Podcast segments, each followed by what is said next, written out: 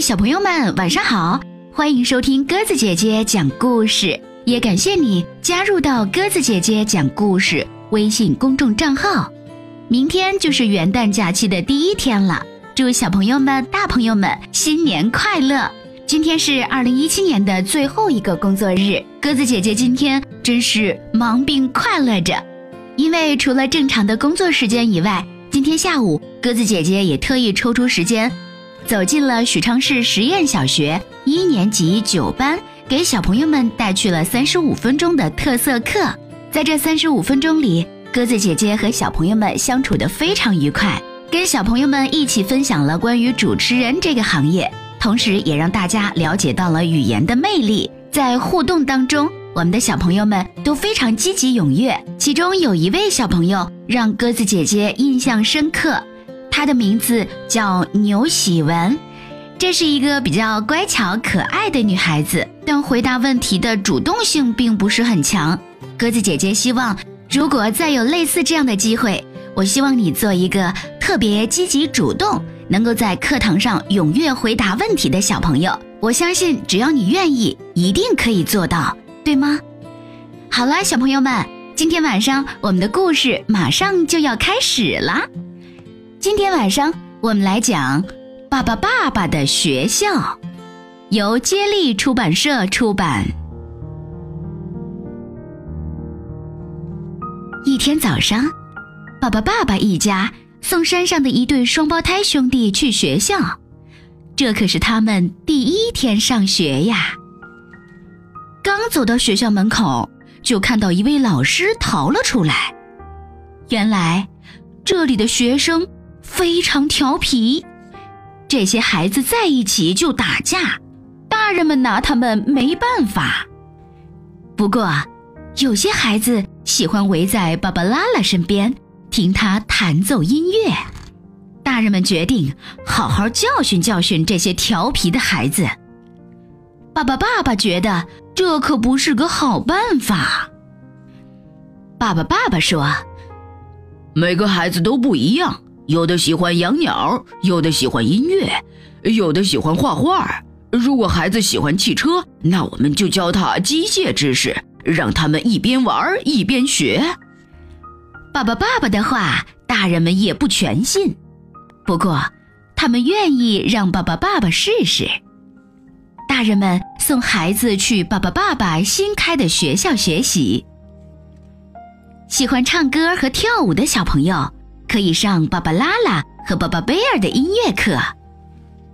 喜欢机械和电力的小朋友可以上芭芭布莱特的课，因为爸爸爸爸一家可以变来变去，小朋友们连学习用具都不用买了。孩子们在科学课上学会了种植物。你看，爸爸伯手里的葫芦像什么呀？小心！别乱采蘑菇，让巴巴宝宝们告诉你哪些蘑菇是不能吃的。爸爸利伯会教你怎么样像海狸一样搭一个没有螺丝钉的小木屋。巴巴祖会教你怎样观察动物，又不会吓着它们。在巴巴伯的图画课上，孩子们可以在墙上随便画画，做陶器。可不简单，千万别嘲笑其他小朋友刚刚做好的陶器，他们会很生气。这不，他们又打起来了，爸爸妈妈都发愁了。巴巴布拉伯却很高兴，他发现这些孩子都特别适合玩橄榄球。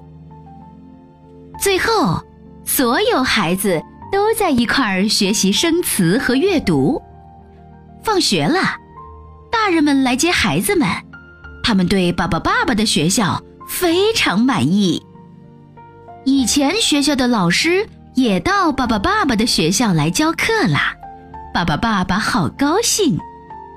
在操场上，巴巴宝宝们变成各种数字和形状，让孩子们玩耍。学期快结束了，每个人都用不同的方式来庆祝，有的跳舞，有的唱歌，有的画画。人们还可以买小朋友们种的花儿和蔬菜，还有他们做的陶器。愉快的假期到了，你能认出这些变成数字的巴巴宝宝吗？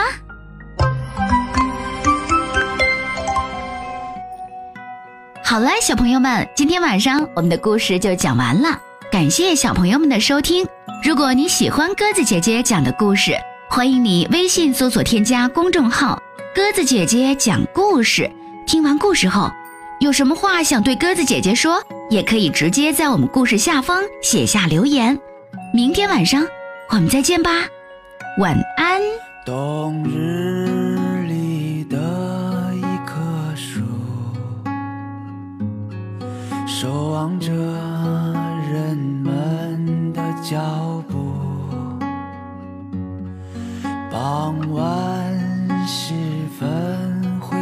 的路，流浪者寻找今夜的归宿，他也默默承受着季节的孤独。盼望春天的气息，深情的呼吸，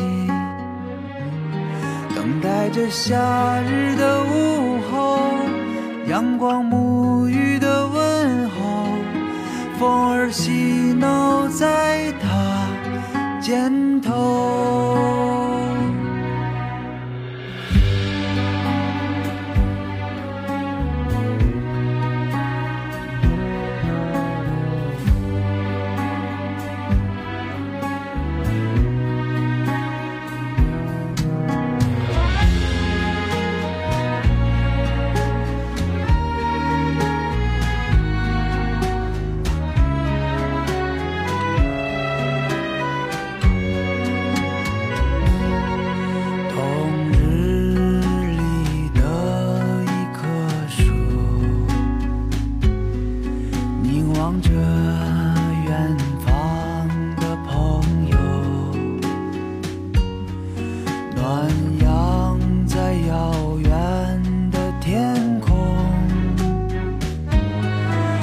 想着南方的气候。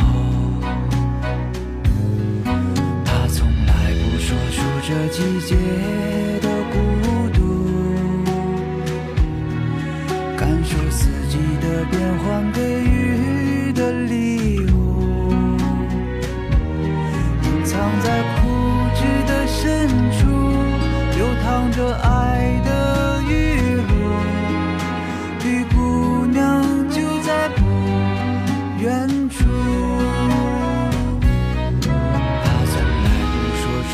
季节的孤独，感受四季的变换给予的礼物，隐藏在枯枝的深处。